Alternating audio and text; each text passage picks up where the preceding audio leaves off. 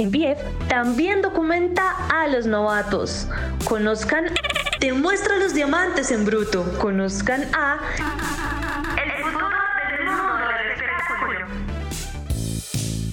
Hola, ¿qué tal amigos? Bienvenidos a un podcast más de cuarentena. Ya creo que estoy loco, ya estoy perdiendo la paciencia acá en mi casa, pero pues estamos acá para acompañarlos a ustedes y para que ustedes no se vuelvan locos como nosotros.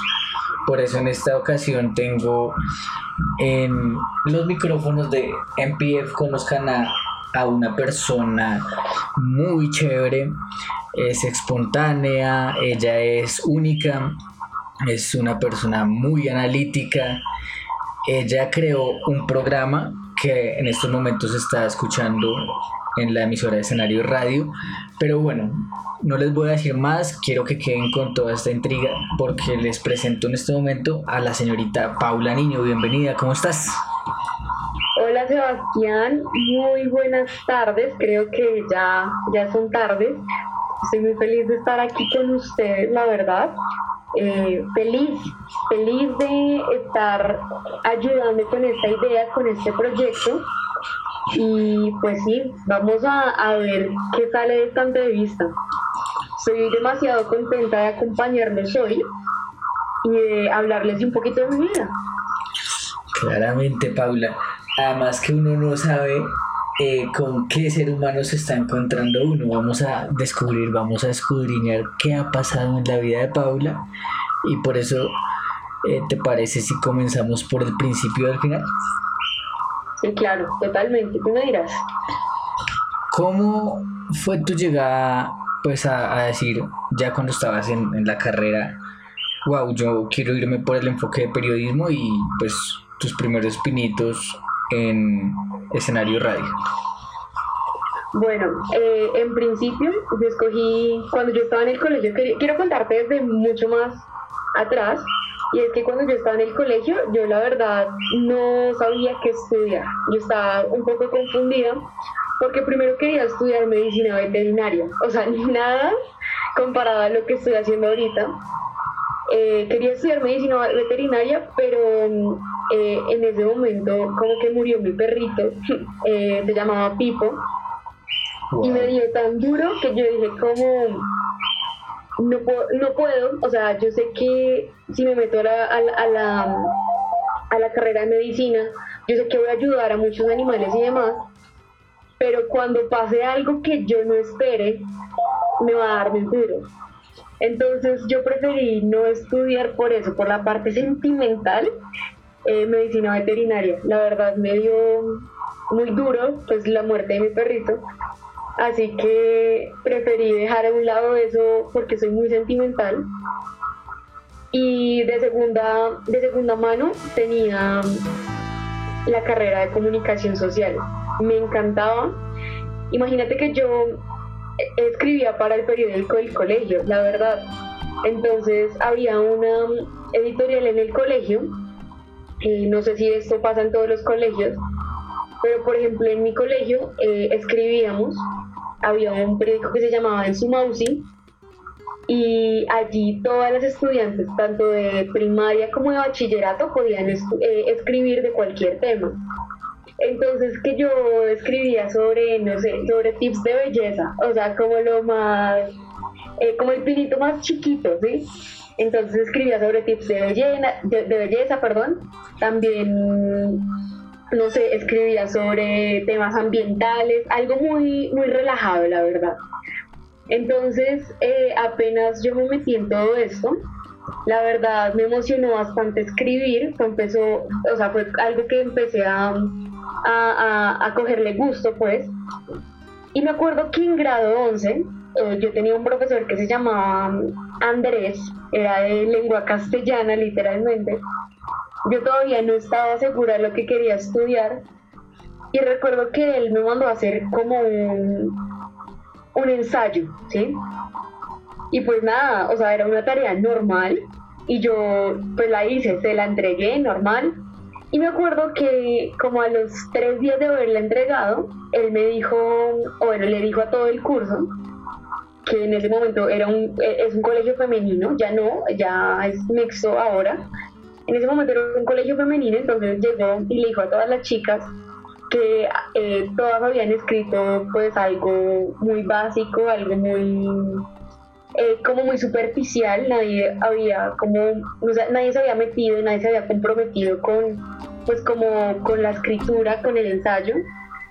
Y yo dije como miércoles acá me fue mal, eh, ya, o sea, fue también el peor ensayo de la vida. A todo el mundo le fue mal, a todo el mundo literalmente lo mandó a corregir el ensayo, el documento, y a mí me cogió aparte y me dijo como, Pablo, usted fue la única que le vi que escribió bien, usted tiene una redacción, usted expresa bien las ideas, eh, usted se ve que está comprometida con esto y se ve que pues le gusta. Mira, fuera que me, fuera que me dijera esas palabras y literalmente, o sea, sin mentirte, fue por la persona que tomé la decisión de estudiar comunicación social y más porque desde ese momento empecé a buscarle y a cogerle el gustito a las cosas y a todo lo que está relacionado con, con el periodismo.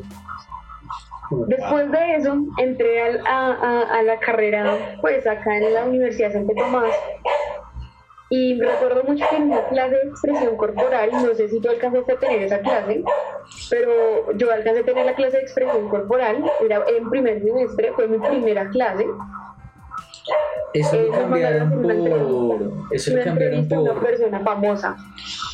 Eso lo cambiaron por. Te iba a preguntar, ¿esa clase la cambiaron por lo que llaman hoy en día Cátedra Henry Didon o era la misma? No, Cátedra Henry Didon es la misma que siempre ha sido, que pues es toda la parte del deporte y toda la parte del campus y demás. La de expresión corporal, si no estoy mal, cambiaron el, el pensum por investigación, si no estoy mal. Wow. Pero pues esa clase yo la alcancé a tener y la verdad creo que fue muy importante porque a uno literalmente lo hacían perder la pena, hablar en público, expresarse, eh, no sé, hacer ejercicios de memoria, hacer ejercicios de presentación, o sea, era muy entretenida esa clase, era más práctica que teórica. Y la verdad no sé por qué la universidad la, como que la cambió. Pero sí era una clase que pues la universidad debió haber dejado porque eh, le ayudaba mucho el crecimiento de uno. Entonces lo que te venía contando, el profesor a mí, nos, o bueno, el profesor nos pidió que hiciéramos una entrevista a una persona famosa y uno cree que es imposible, es difícil, obviamente. Pero imagínate uno en primer semestre, primíparo, que apenas salió del colegio y que lo pongan a entrevistar a una persona famosa. Y si uno no, sin un contacto ni nada, imagínate, o sea, yo estaba súper estresada con mi compañera porque literalmente yo no conocía a nadie, digamos, del medio. Y fue una, mira que fue una experiencia muy entretenida, la verdad estuvimos buscando con mi compañera la bendita entrevista de alguien conocido, de alguien famoso que obviamente estuviera en el medio. Y buscamos por doquier, literalmente, por cualquier lugar, buscábamos cualquier persona para ver quién nos daba la entrevista. Escribimos por Twitter, escribimos por Facebook, o sea, buscamos por todas partes. Y desde ahí empecé a aprender que un periodista nunca se tiene que dar por vencido. ¿En qué sentido?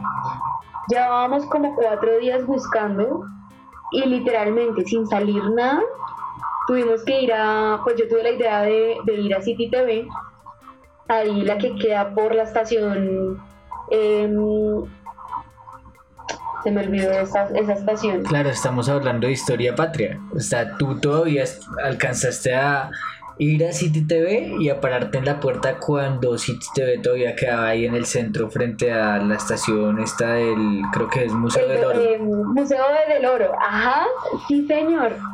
Sí, señor, eh, eh, estábamos al frente de la estación del Museo del Oro y literalmente me paré con mi compañera a esperar a ver quién salía de City TV para hacerle la entrevista.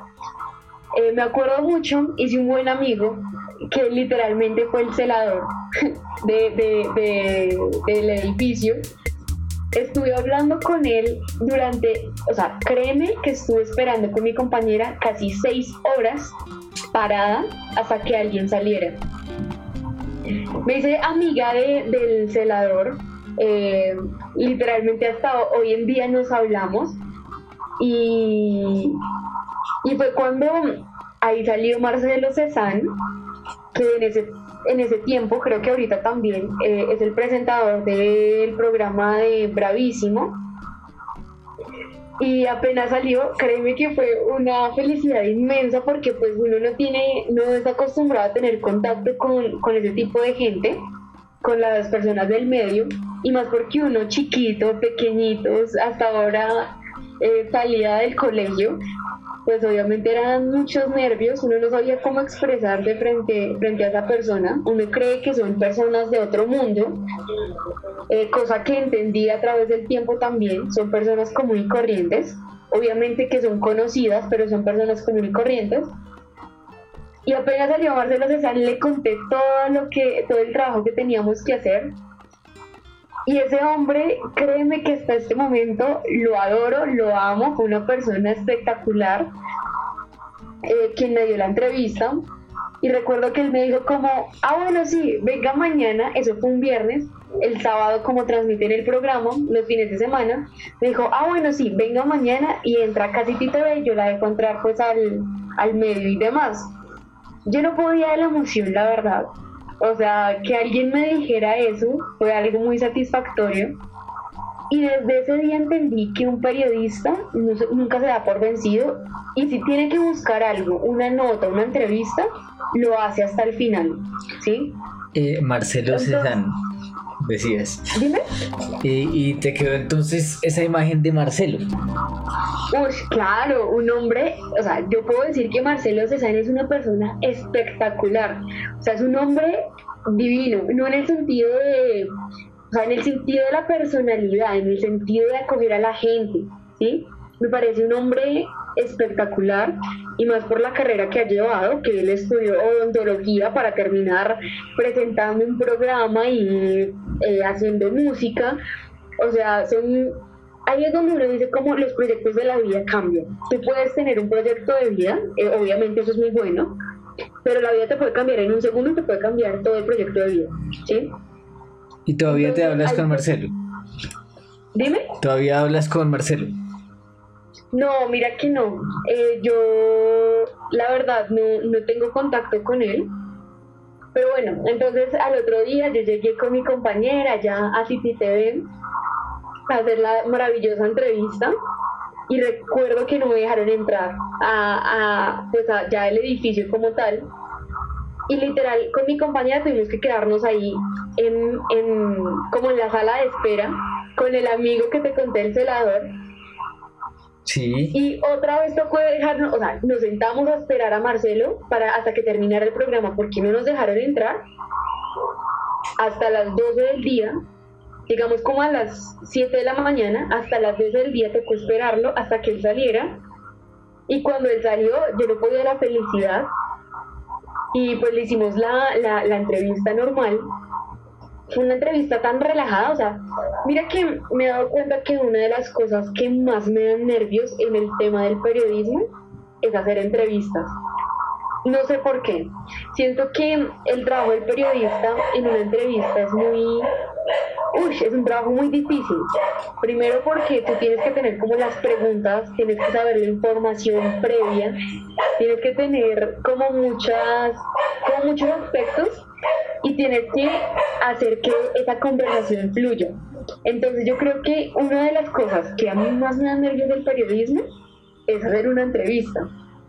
Así que digamos que mi primera vez, por decirlo así, eh, que fue la entrevista con Marcelo Cezán, ese hombre me hizo sentir de una forma como muy relajada, muy calmada y, y salió súper bien la entrevista. Esa entrevista yo la tengo en YouTube.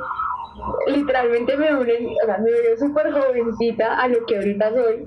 Me veía una niña, o sea, tenía una cara de niña y como también me expresaba, como eh, estaba enfrente de la cámara, es totalmente diferente a lo que soy hoy en día pero esa fue como los primeros pinitos del periodismo. ¿Cómo, ¿cómo aparece esa entrevista?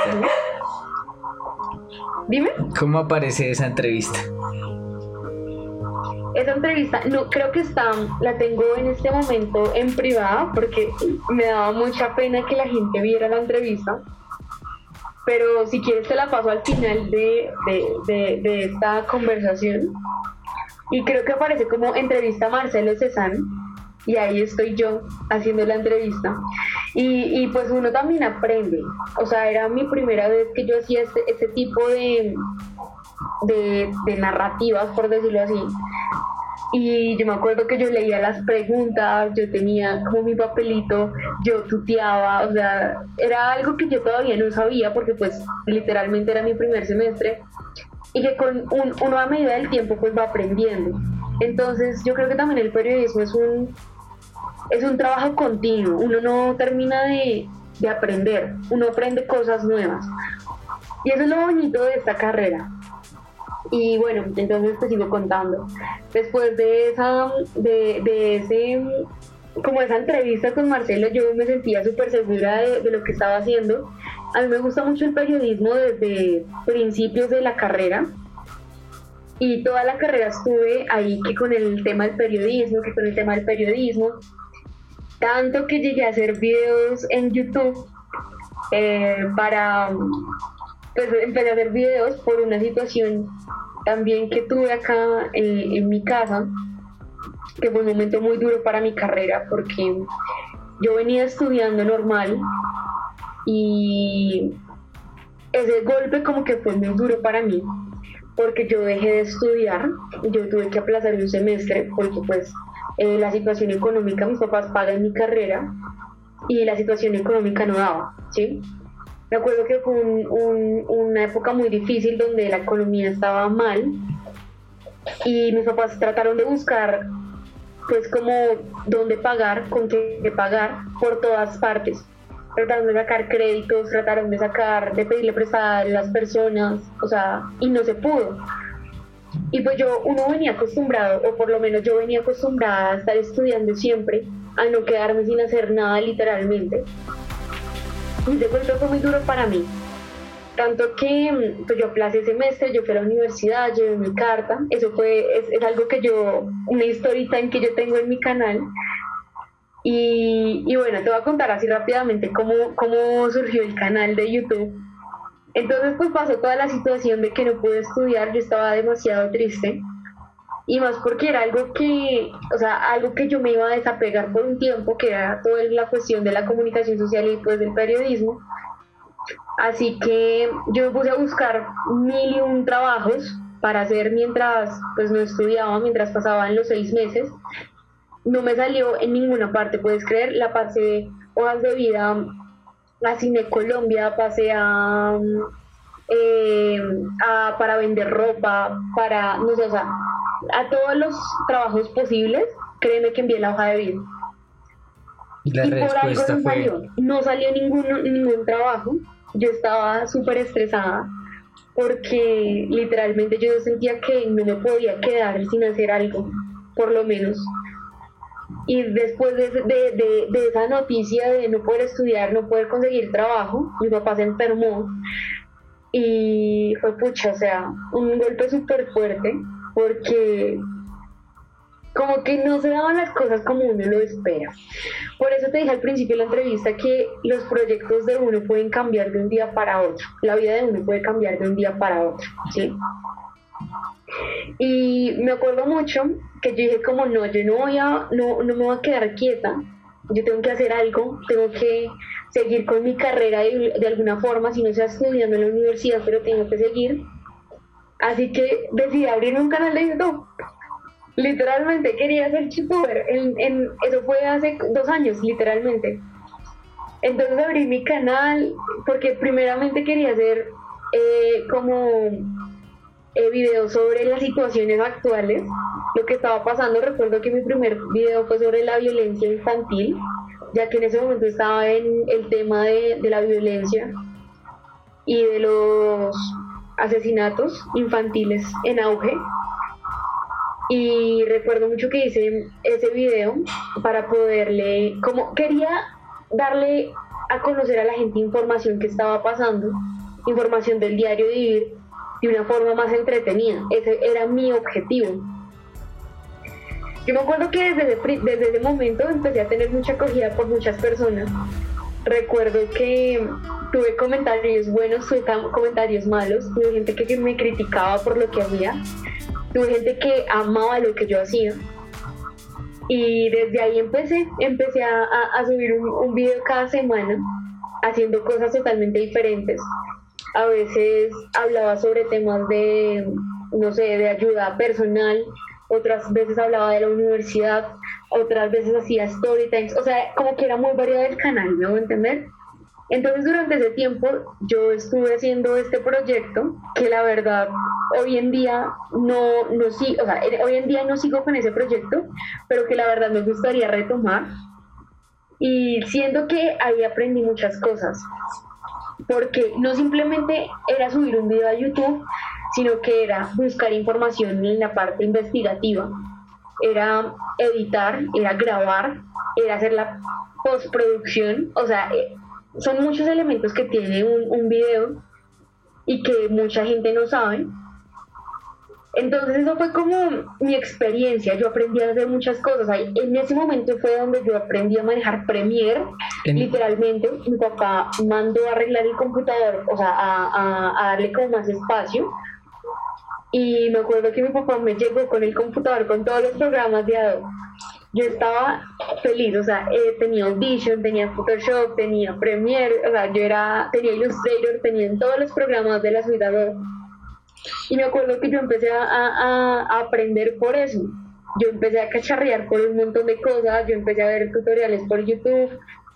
Y ahí es donde, por eso agradezco la vida, que esa situación haya, haya pasado porque ahora sé y soy lo que soy por, por esa situación. Y... Después de eso, eh, empezaron a salir mil oportunidades más. Me salió una oportunidad en, para trabajar en una emisora de radio comunitaria que queda acá en Soacha, donde yo vivo.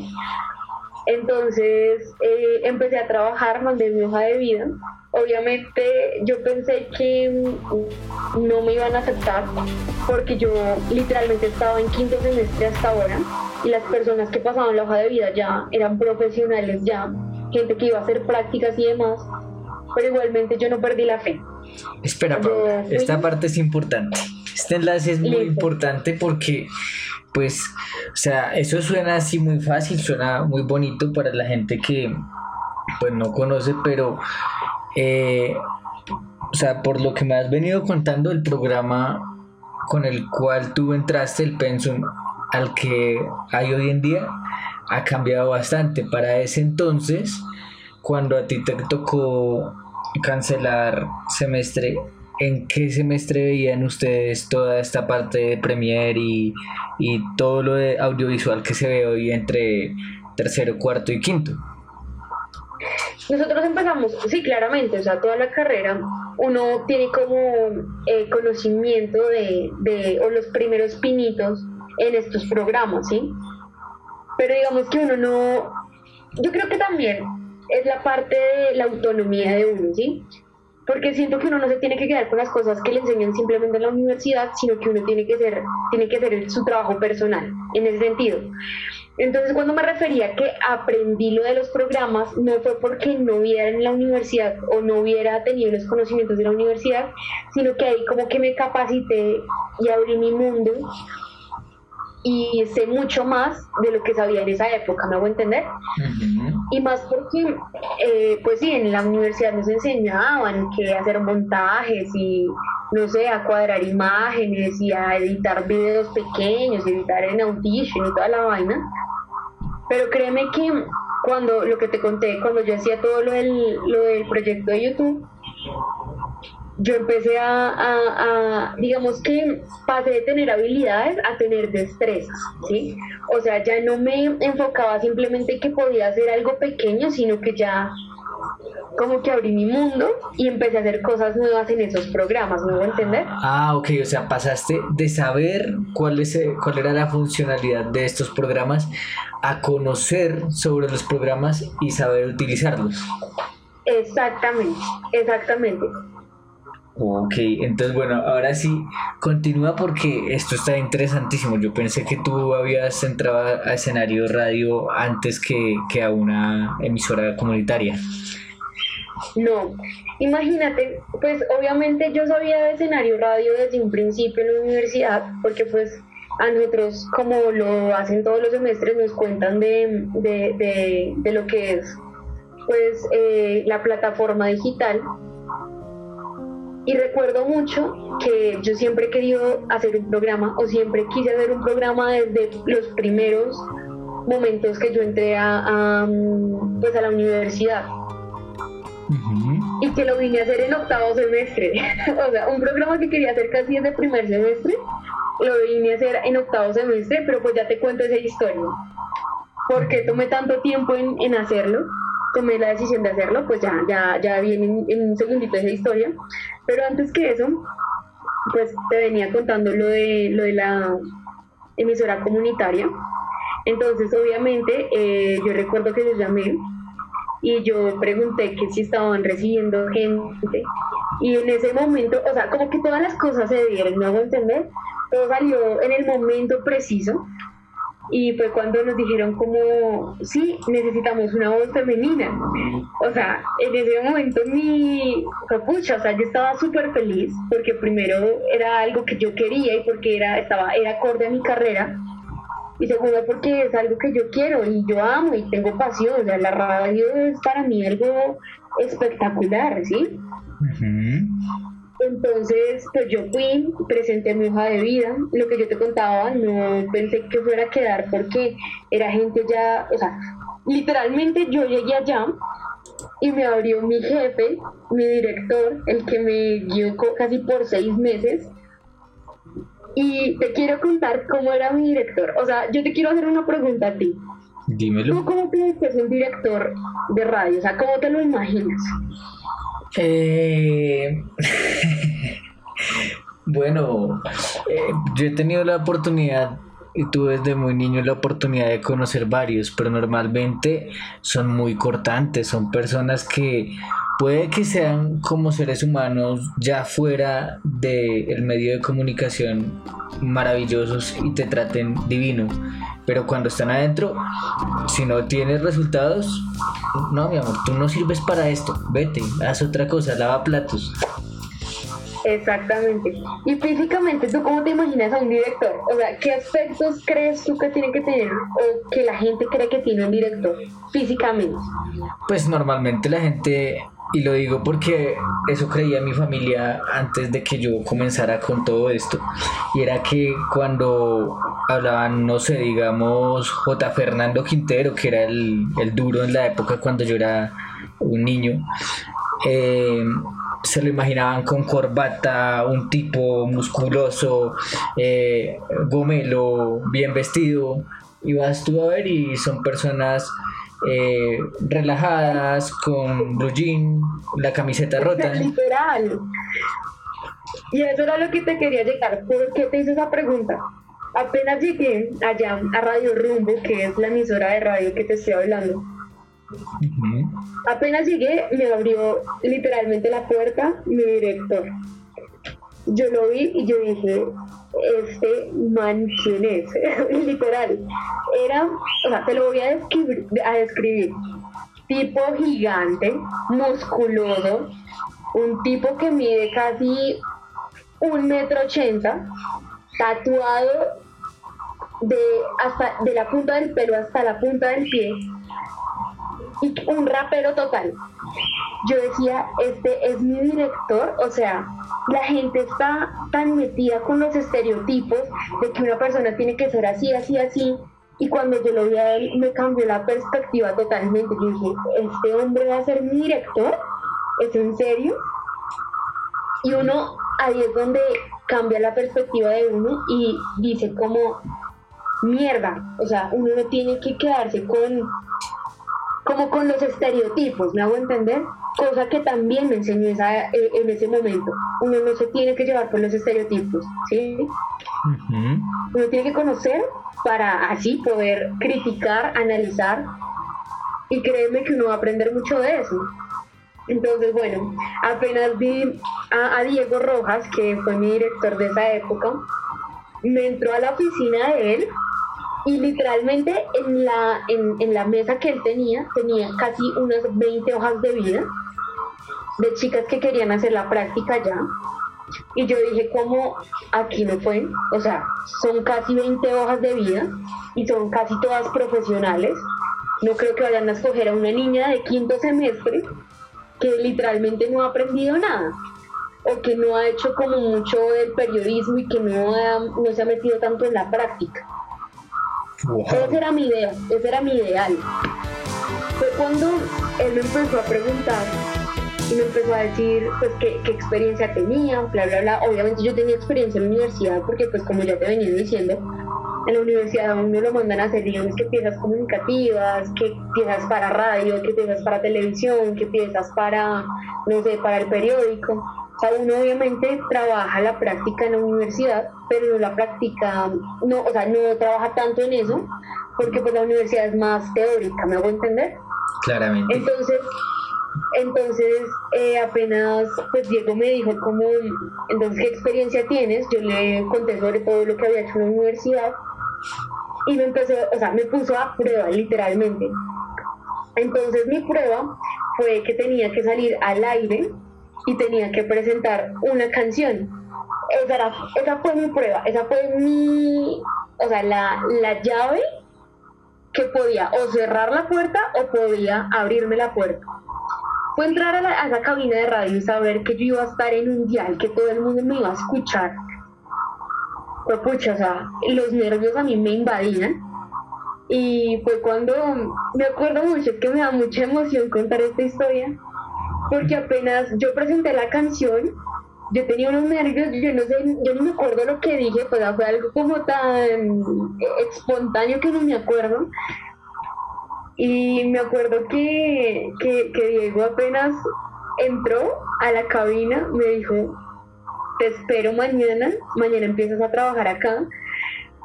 Y Dios, o sea, eso fue una alegría inmensa porque él me contaba después de un tiempo que mucha gente que estaba ahí, que buscaba hacer las prácticas ahí, no daban con lo que él le pedía.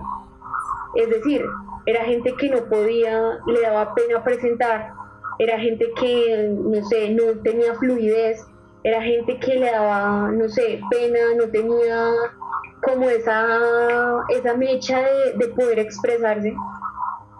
Y finalmente que yo, una niña de quinto semestre, en una emisora de radio, donde la escucharon casi por seis meses por un dial, porque no es una emisora digital o algo así, sino que tiene un dial. Y, y pues ahí ahí literalmente conocí y aprendí todo lo que sé hoy, porque allí empecé a, hacer locución. Yo a veces soy una de las personas que no puede expresarse muy bien, en el sentido de que no soy parlera, digámoslo así en el tono que suena horrible, pero dicen que todos los periodistas son parleros. O sea, que buscan y sacan y hablan y buscan cómo expresarse y buscan palabras y buscan expresiones y tratan de, no parar de hablar.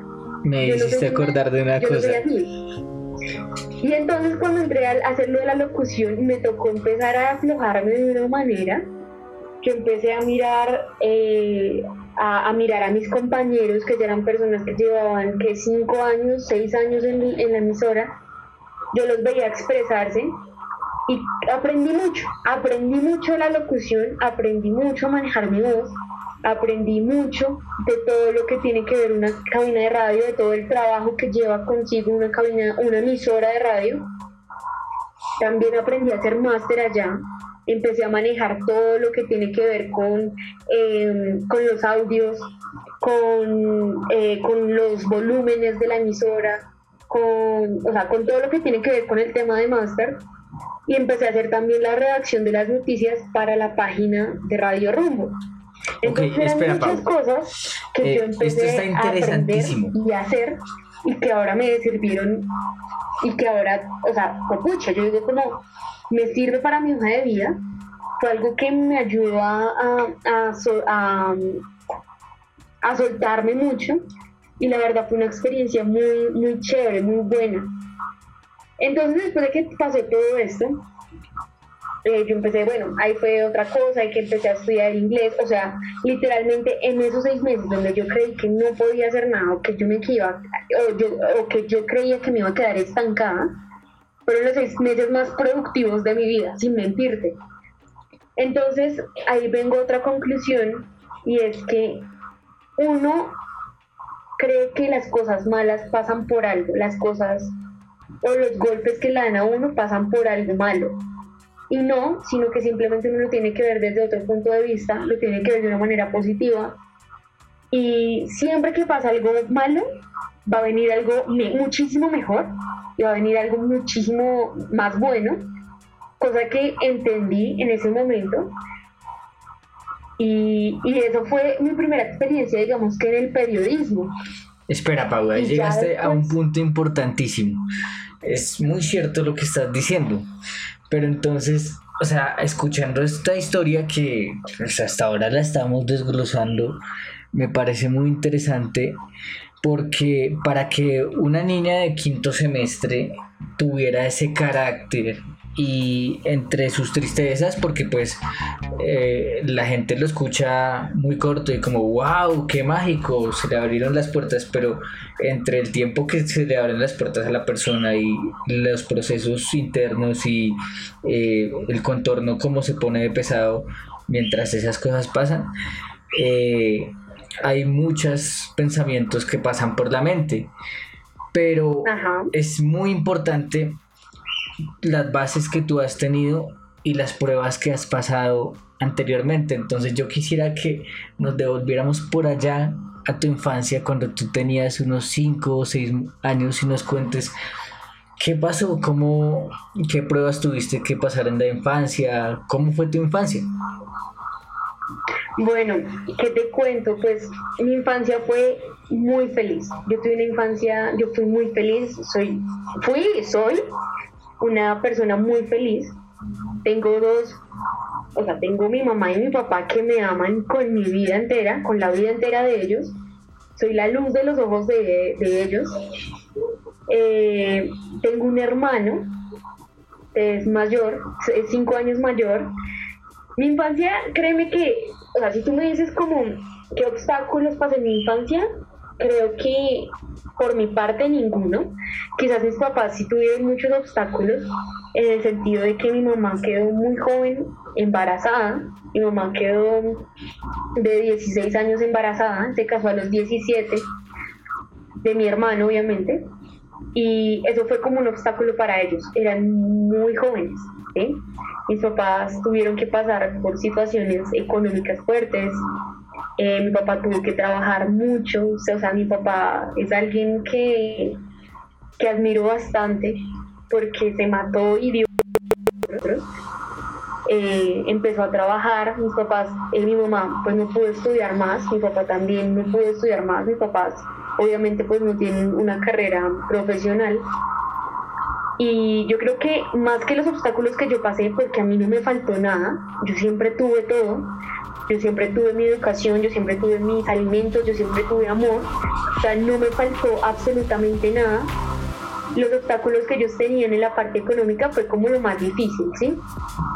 Pero que yo diga que yo sufrí o que yo padecí por algo, la verdad no. Tuve una infancia demasiado buena y tuve, o sea, hasta el momento mi vida ha sido literalmente maravillosa. No solamente por mis papás, sino por la gente que me rodea y nunca me ha faltado nada. Es que eso es lo que yo agradezco y por lo que siempre estoy agradecida. Uno no se da cuenta de lo que tiene hasta que lo pierde, como dicen por ahí, ¿sí? Y yo cuando me, ah, me, pasó todo esto, todo lo de que no pude estudiar y demás, me di cuenta de lo que yo tenía y lo que tenía que valorar, porque fue pucha, o sea, ese, ese fue digamos que mi primer golpe ¿sabes? Mi primera caída fuerte que yo tuve en mi vida. Porque yo, yo, nada, o sea, ningún obstáculo, yo nunca tuve, digamos, una muerte cercana que me afectara, porque gracias a Dios no la he tenido. Yo tuve una muerte cercana que me dio muy duro hasta el año pasado, pero digamos en mi infancia no pasó nada, gracias a Dios. Y, y eso fue lo que te digo, digamos que entre estos últimos dos años son como los dos años donde más he aprendido a ser persona, a valorar las cosas y a creer que todo está hecho por algo, ¿sí? Y básicamente es eso, o sea, lo que yo te digo, yo fui una persona muy feliz y siempre he sido una persona muy feliz, una persona a la que no le ha faltado nada y que sus primeras caídas fueron literalmente recientes, o sea, hace poco tiempo, fueron recientes. Eso es lo que yo te tengo que contar. Ok, entonces volvamos a tu historia en, en la radio. Entonces, bueno, eh, pasaste por una prueba al aire, a fuego, eh, partiste a muchos que, pues si se puede decir así, porque el término es horrible, pero literal partiste a muchos que ya estaban a punto de recibir el cartón. Eh, estuviste seis meses ahí y ¿qué pasó? ¿Qué pasó con esa historia tan linda después de que aprendiste a, a manejar máster, que comenzaste a escribir artículos para la página de esta emisora? Continúa, por favor. Bueno, pues ¿qué pasó? Ahí viene otro golpe muy fuerte, eh, también que me hizo aprender mucho. Yo empecé a estudiar otra vez, yo entré a mi universidad, retomé mis estudios y obviamente yo tenía muchos nervios porque no conocía a nadie del anterior semestre, o sea, del actual semestre en el que yo estoy, con las personas que comparto, yo no conocía a nadie. Entonces fue entrar a la universidad y obviamente fue un golpe muy fuerte porque yo estaba sola, porque no conocía a nadie. Ahí fue cuando empecé a conocer los máster de, de, escenario. Ahí fue cuando, no sé si tú conociste a Diego o a Juan Pablo, que fueron como los cómplices en ese momento mío, donde yo me la pasaba todo el tiempo. Y y pues bueno, entré a estudiar, obviamente tenía lo de Radio Rumbo, porque yo estudiaba todo el día en la universidad y pues ya no tenía tiempo para ir a trabajar porque mis horarios eran de 11 a 4 de la tarde, cosa que ya no podía hacer porque pues como te digo estudiaba todo el día.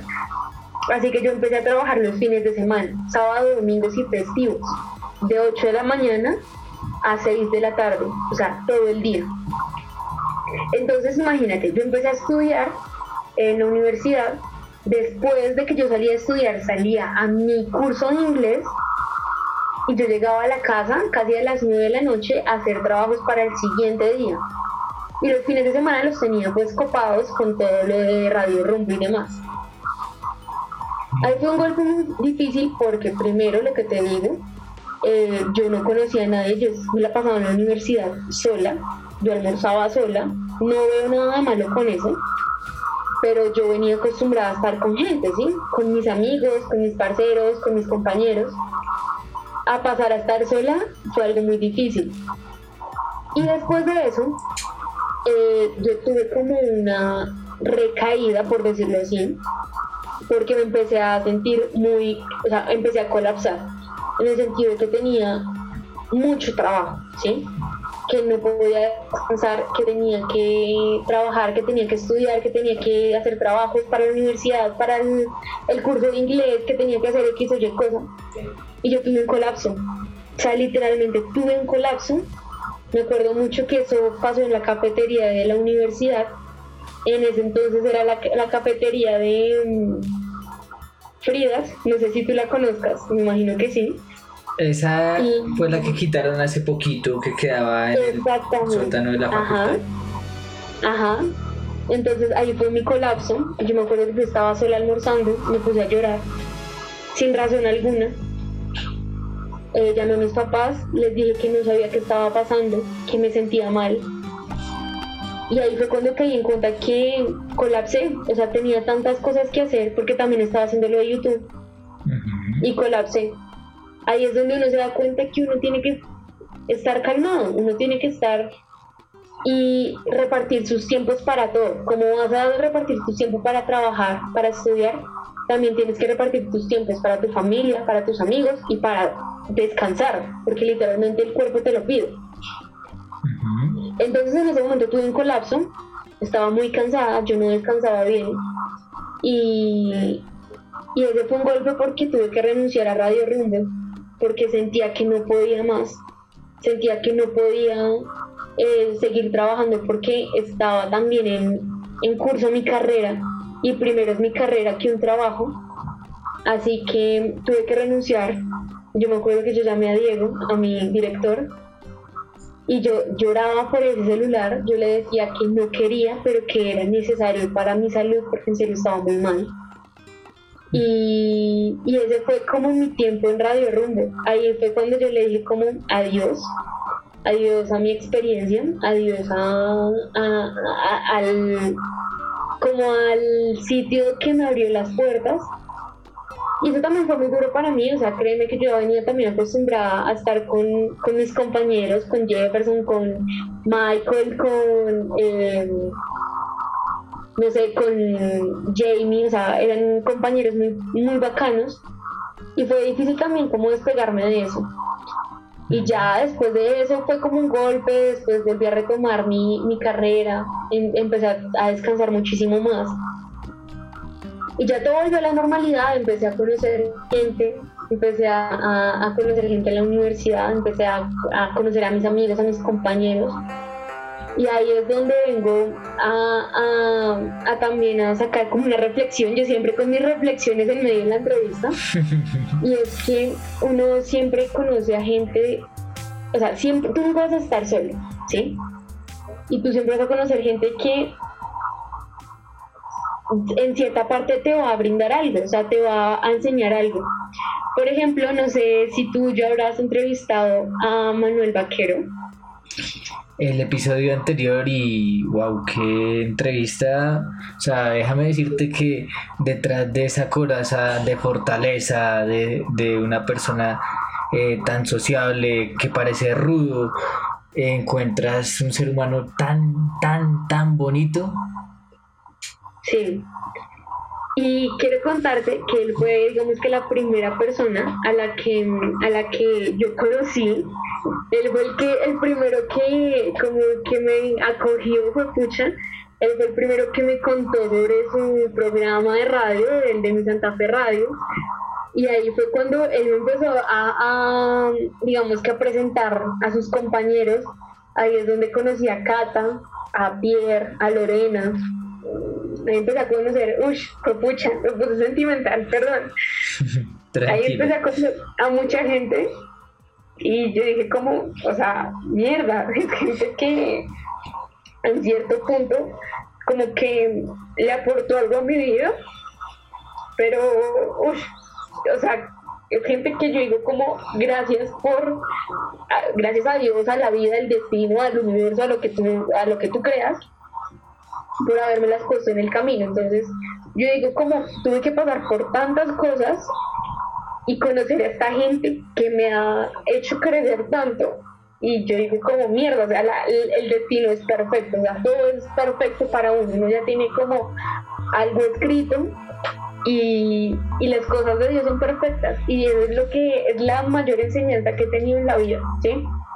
Entonces yo, yo pues bueno, conocí a, a Manuel, empecé a conocer a la gente, empecé a hablar con, hablarme con mis compañeros, y, ya empecé otra vez a retomar mi carrera, empecé a hacer eh, pues los proyectos de investigación, empecé a hacer piezas radiales, eh, como tú conoces, como tú bien sabes, Juanse, eh, pues yo a veces hago la voz de algunas como cuñas de la universidad de escenario.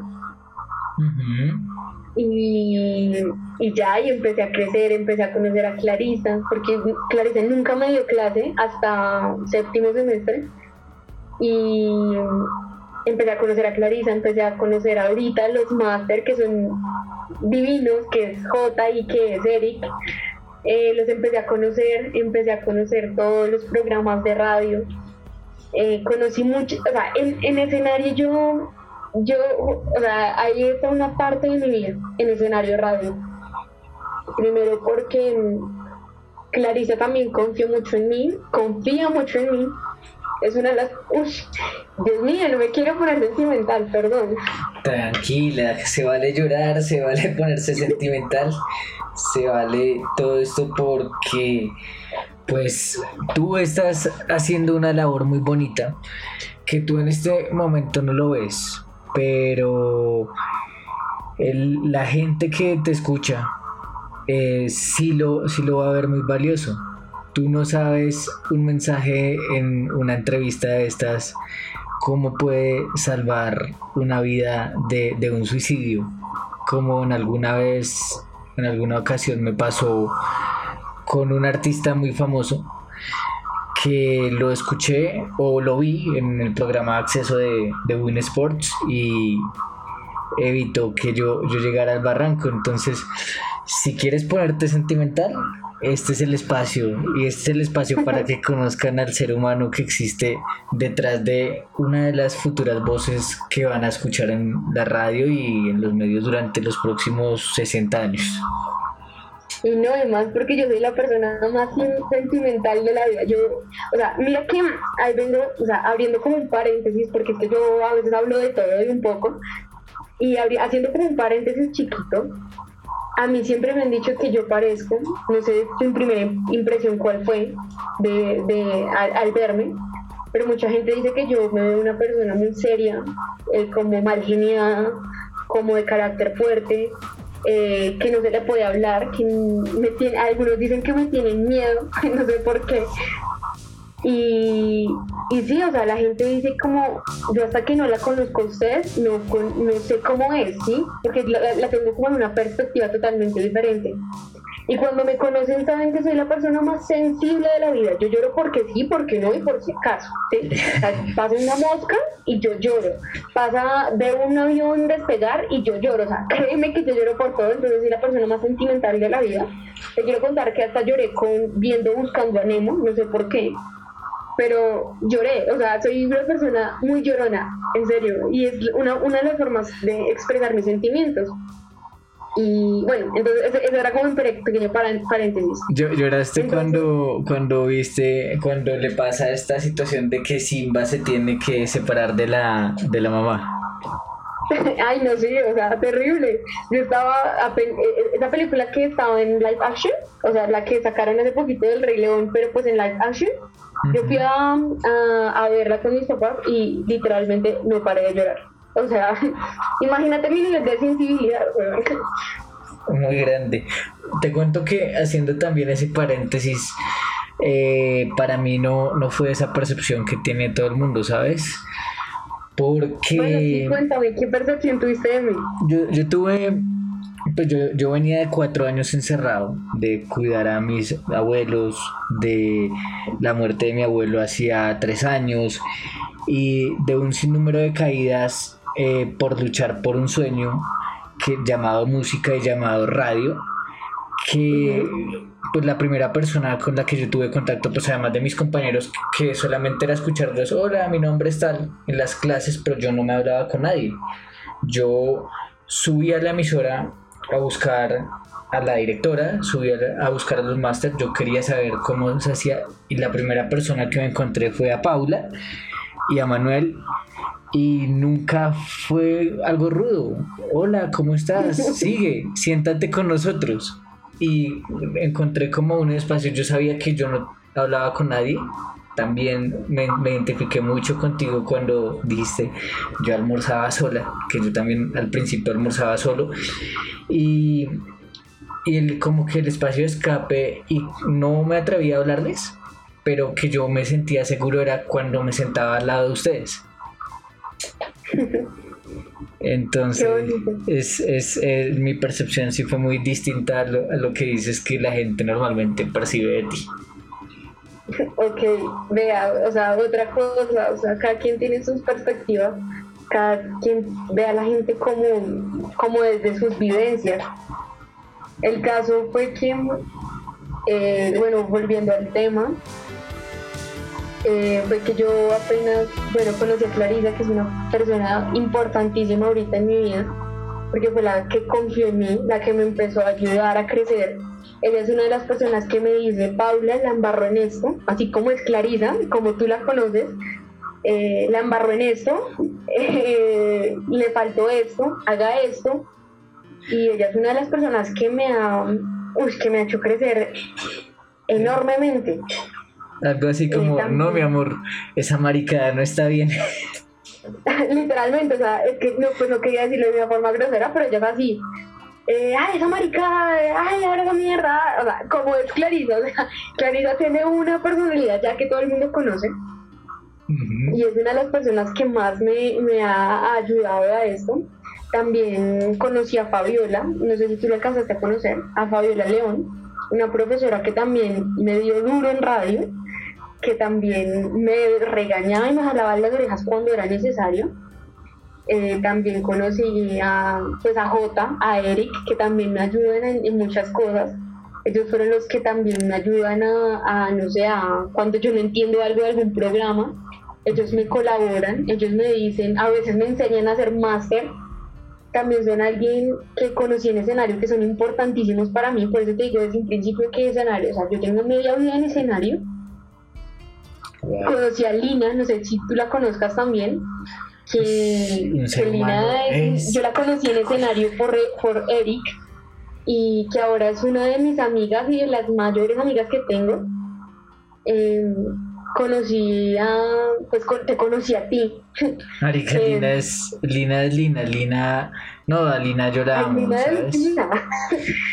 Y, Lina, Lina, y yo, ¿sabes que estábamos destinados a conocernos? O sea, te conocí a ti, conocí a Manuel, que son muy amigos de Lina, conocí a Eric y a Jota, que son muy amigos de Lina. Pero Lina, hay una curiosidad ahí, Lina es compañera, no de el mismo año, pero sí de colegio, como de cinco peladas que yo conocí por la música. Y de fue compañera de una pelada que fue muy importante en mi vida en la etapa que yo estudiaba piano. Entonces eh, Lina y tiene una personalidad también bastante increíble. Lina Lina o sea Lina es una persona divina es una, una, una mujer espectacular créeme.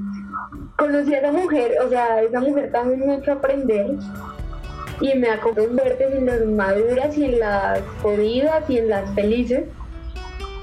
Y, o sea, conocí a mucha gente y ahí fue cuando todo el mundo me empezó a decir como, ¿por qué no haces un programa de radio? Yo lo que te decía, venía pensando en un programa de radio de primer semestre y siempre tenía la idea y siempre me iba craneando más y más cosas y yo siento que yo no soy una persona, digamos, mediocre en ese sentido. Entonces yo quiero que salgan las cosas bien. Si yo voy a hacer algo, lo voy a hacer bien. Entonces hasta, hasta octavo semestre, hasta el año pasado, yo me senté y dije como no me voy a quedar con las ganas de hacer el programa. Y me puse a, a gente, como dicen por ahí. Entonces empecé a, a, le dije a una compañera, a una amiga muy cercana que, que es Juliet, Juliet Mayorga, y a la primera que le dije fue a ella. Le dije como, Juli, tengo una idea, tengo una idea de un programa, le conté cómo quería hacer las cosas. Y es una de las amigas que uno debería tener siempre en la vida, que es como, tengo esta idea y de una le dice, hagámosle, o sea, que uno no le pone trabas ni nada. Apenas le dije la idea, me dijo como, listo, yo te apoyo. Apenas, fue pucha, o sea, fue una una sensación divina porque fue la primera persona que me apoyó con el proyecto y que hasta ahora sigue siendo un apoyo importante para mí. Entonces yo le dije como, ayúdame a buscar gente. Entonces ahí fue cuando vino Manuel, cuando vino Lina, cuando vino Daniela y cuando vino el, el famoso Metacho, que también fue una persona muy importante que aún sigue siendo muy importante tanto en el programa como en mi vida. Ah, bueno, en, en escenario, también conocí al Metacho. Uf, el Metacho fue una de las personas que más ha impactado en mi vida y a la que en serio yo agradezco por, por, por haber conocido. El Metacho es una persona espectacular también, es un hombre divino, es un, un caballero espectacular, es un, o sea, es una persona que sabe tanto O sea, yo nunca había conocido a una persona que se expresara y que supiera tanto de tantas cosas. Y lo conocí en escenario. Y como que hicimos clic en ese momento, o sea, fue hablarle y hicimos de una vez clic. Y fue una de las personas que estuvo en el programa de radio, eh, en Voces sin Filtro, que fue un programa que empezó a mediados de febrero de este año, o sea, no lleva ni dos meses el programa. Pero créeme que se ha hecho con mucho amor. O sea, lo que llevamos, el tiempito que llevamos, los cuatro programas que llevamos, lo hemos hecho con mucho amor. Y sabes qué es lo más bonito y lo que yo digo como mierda, algo estamos haciendo bien. Sí. Es que a la gente le gusta. La gente está muy pendiente de, de, voces sin filtro. Siento que un programa no pega de un día para otro. Siento que un programa tiene que tener mucho crecimiento. Un programa es de muchos años. Un programa se desarrolla. Un, programa es de, de, crecer, de sacarlo a flote en, en un tiempo pero siento que desde que nosotros hicimos el primer programa de Voces sin Filtro que hablamos sobre el aborto, el programa pegó. El programa pegó de una, sin mentirte. Todo el mundo nos escribía, todo el mundo nos decía cómo dónde los podemos escuchar, cuáles son sus redes sociales, de qué van a hablar el otro programa, yo quiero estar en el programa. Como que la gente no, se abrió tanto a nosotros y como que recibió el programa de una forma tan bonita que yo dije como muchas gracias. Muchas gracias por apoyarnos porque no simplemente, uno cree que eh, en, en, radio simplemente el trabajo es del, del, del emisor, o sea, de la persona que habla por el micrófono, sino que el trabajo también es de la gente que nos escucha. Por eso es que uno tiene que ser muy agradecido, uno en locución es muy agradecido con la gente que lo escucha que se toma la tarea de sentarse una hora a, a, conocer, a ver lo que uno está haciendo y de conectarse siempre. Y más porque la radio, como lo dice todo el mundo y como se ha dicho toda la vida, une a las personas, es el medio de comunicación donde todo el mundo sabe de todo, es el primer medio de comunicación donde tú conoces la información al instante. Y yo creo que eso es la magia de la radio también no solo es trabajo de la persona, lo que, lo que te digo, no solamente es como trabajo del locutor, sino también de las personas que nos escuchan. Nosotros crecemos siempre con las personas que nos están sintonizando. Y sin ellos no seríamos nada. Sin ellos no seríamos un programa. No, sin ellos no seríamos una familia. Entonces yo creo que eso es lo bonito de la, de la radio, la magia, lo que pasa allá, lo que uno puede hacer con la voz, las cosas que uno puede narrar, los hechos que uno puede narrar, las historias que uno puede contar. Eso es lo bonito de la radio. Es espectacular, créeme.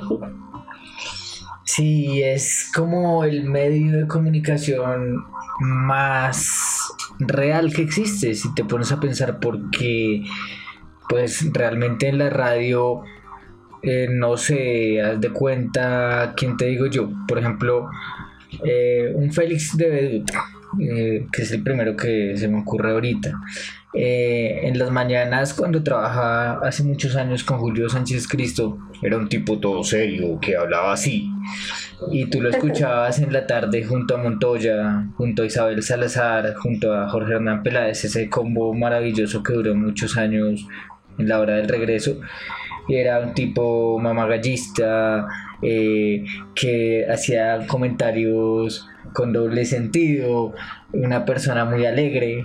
Entonces, la radio te puede mostrar realmente cuáles son las facetas de un mismo profesional.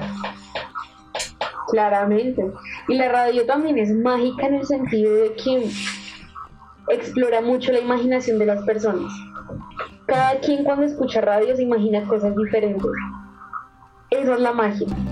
La magia de conocer y de imaginarse las cosas.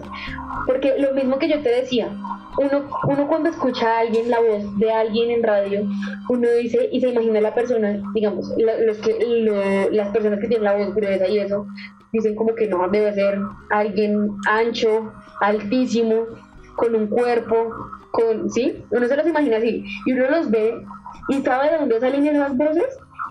de las personas más, literalmente, de las personas donde son totalmente diferentes a las perspectivas que tiene uno. Son personas que son bajitas, chiquitas, pero que tienen un bozarrón. Entonces yo creo que, que pucha, la imagen y la radio es, y la imaginación que uno puede hacer con la, con la radio es impresionante. Y más porque uno puede, digamos que expresarse de muchas formas. Por ejemplo, las radionovelas que hacían antes. ¿Cómo las hacían? O sea, uno es muy recursivo a la hora de, estar en radio. Y eso es lo bonito, eso es lo bonito y lo chévere de, aprender de eso. Eso es verdad. Bueno, Paula, creo que hoy, o sea, si, si, antes tenía una percepción muy bonita de ti, creo que me he metido en un mar de sentimentalismos, me he metido eh, literal en una historia de Disney preciosa, en, un, cuento que sería fantástico contárselo a un niño antes de, de dormir. Y sencillamente un mundo increíble, no tengo otras palabras, o sea, literal hoy no tengo palabras para, para poder describir a, la persona que ha estado hablando conmigo. Lo único que te puedo decir es muchas gracias por aceptar esta invitación, muchas gracias por ser tan real, tan sincera, por inspirar a las personas que van a escuchar esto de la manera que lo vas a hacer. Y tú despides este podcast. Uy, bueno, te quiero agradecer a ti, Juanse, por tenerme en cuenta primero que todo para esta entrevista. Te quiero contar que es la primera vez que me hacen una entrevista de perfil. Entonces, muy emocionada. Muchísimas gracias por escucharme y por hacer que otras personas puedan escuchar mi historia. Eh, espero no los haya aburrido con, mi, con, con, con lo que les conté. Pero antes que nada quiero hacer dos conclusiones muy pequeñas.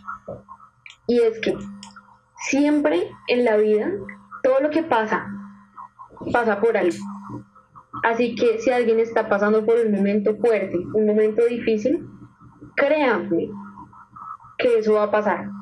Que de pronto puede doler mucho, que puede pasar tiempito, pero que va a pasar algún día y que todo se va a entender después. Y la otra es que valoremos las cosas, valoremos y que nunca dejemos de creer en lo que uno quiere, porque pueden presentarse mil y un obstáculos, pero uno es el que no se tiene que limitar. Simplemente hacerlo y hacer lo que nos apasiona, lo que, nos, lo que nosotros amamos y como nosotros creamos y que nos haga bien a nosotros como a las otras personas. Esas son mis conclusiones. Todo, todo, todo pasa por algo y ya confíen, confíen y sean felices y sean relajados y hagan lo que les gusta y lo que les apasiona porque de eso se trata la vida.